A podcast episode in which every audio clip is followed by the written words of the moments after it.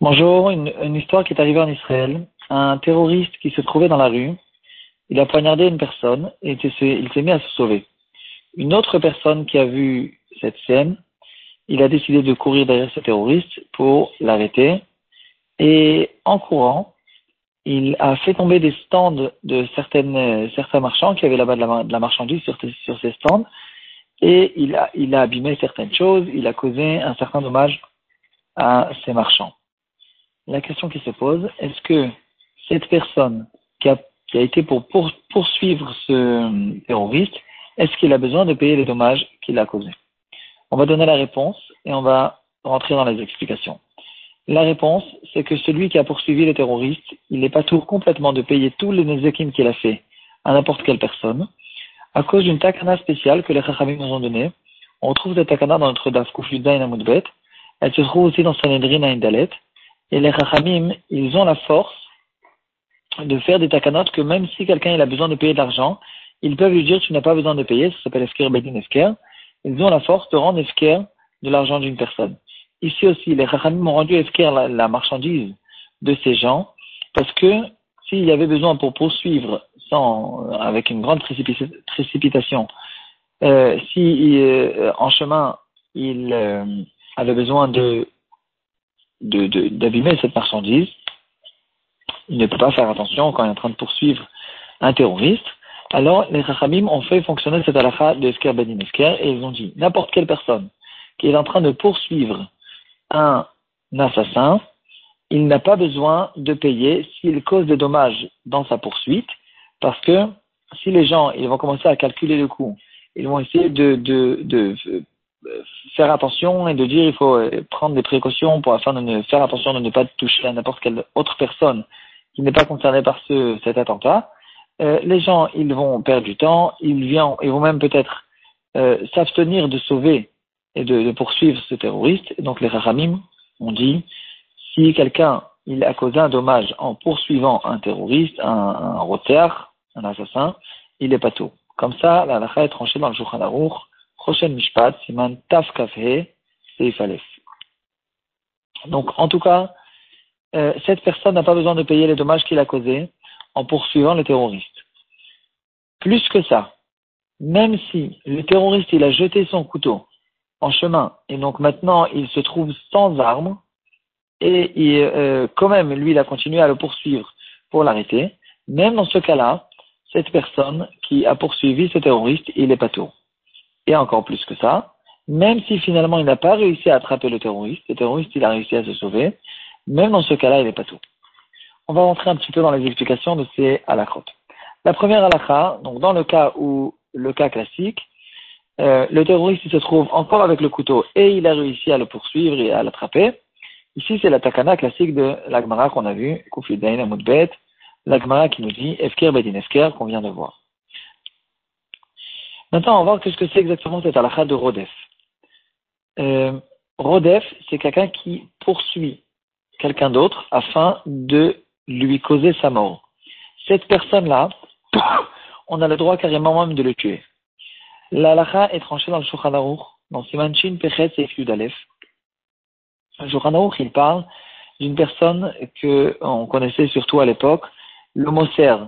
Le Moser, c'était quelqu'un qui avait l'habitude de euh, de montrer, de, euh, il était il était ami avec les goïms qui gouvernaient dans cet endroit-là, et il lui-même c'était même peut-être un juif, et lui-même il avait euh, une habitude de de, de démontrer au fait au gouvernement tous les problèmes qu'il y a ou qu'il n'y a pas chez les juifs.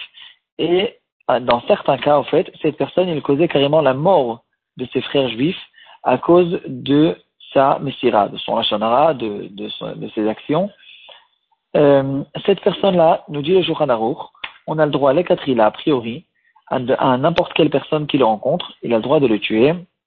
Et euh, en fait, la halakha, elle est que cette personne, il est considéré comme un rodef. On apprend ça de la Torah, de la paracha de Baba Marteret, une personne qui rentre euh, dans la nuit, au milieu de la nuit dans la maison d'une autre personne. Il est prêt à tuer cette personne dans le cas où cette personne euh, il va essayer de sauver son argent. Et la Torah nous dit Enodamim, il n'a pas de sang, on a le droit de tuer.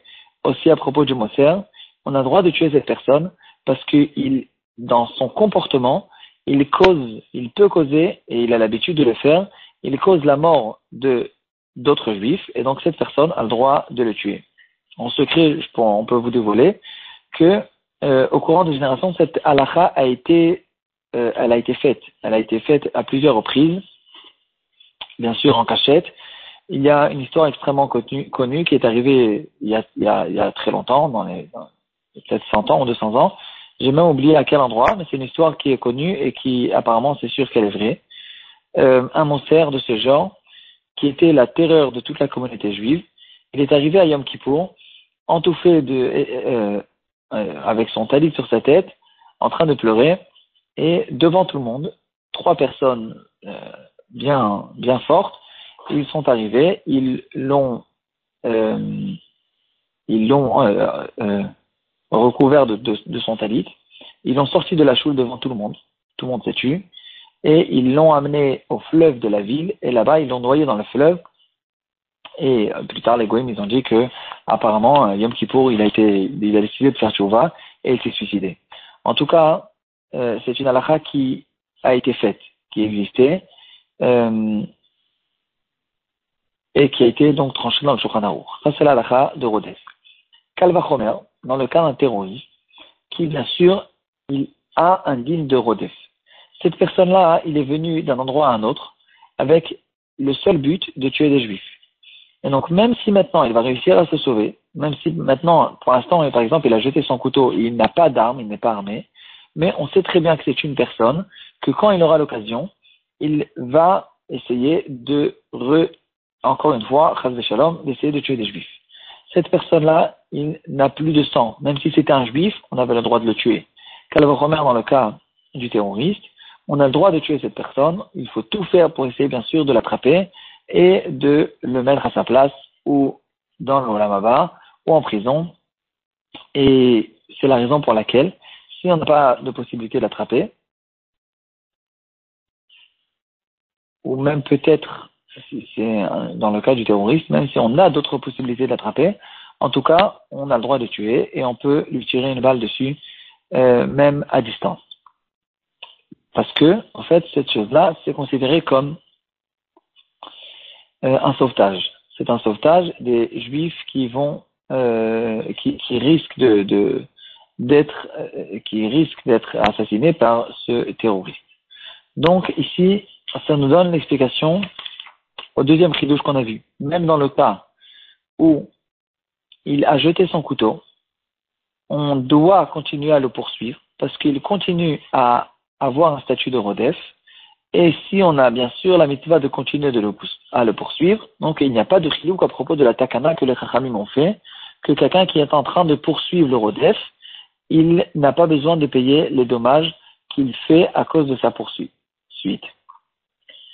Euh, le troisième rideau qu'on a vu, c'est qu'est-ce qu'il en est dans un cas où il a poursuivi, il a essayé de poursuivre cette personne, il peut y avoir 15 personnes qui ont essayé de le poursuivre, il n'y en a qu'un seul finalement qui l'a attrapé. Lui, il n'a pas attrapé, bien personne ne l'a attrapé. En tout cas, cette personne-là qui a causé un dommage, à cause qu'il a essayé de poursuivre ce terroriste, il n'a pas réussi finalement à l'attraper. Et quand même, on a vu que euh, il euh, n'a pas besoin de payer. La raison, c'est exactement la même raison qu'on a vue juste avant à propos du terroriste qui n'a pas de couteau. Le fait que cette personne est considérée comme un rodef, c'est une personne qui est là, qui est venue et qui met en danger des juifs, il y a une mitzvah de tout faire pour l'attraper. Et bien sûr, la logique a dit que même dans le cas où je n'ai pas réussi à l'attraper, puisque j'étais dans la personne qui, est en train de le poursuivre, il est dans un statut d'une personne qui poursuit, qui, qui, est en train de poursuivre un rodef, cette personne-là, les Chachamim l'ont exempté de payer les nezakim qu'il est en train de faire.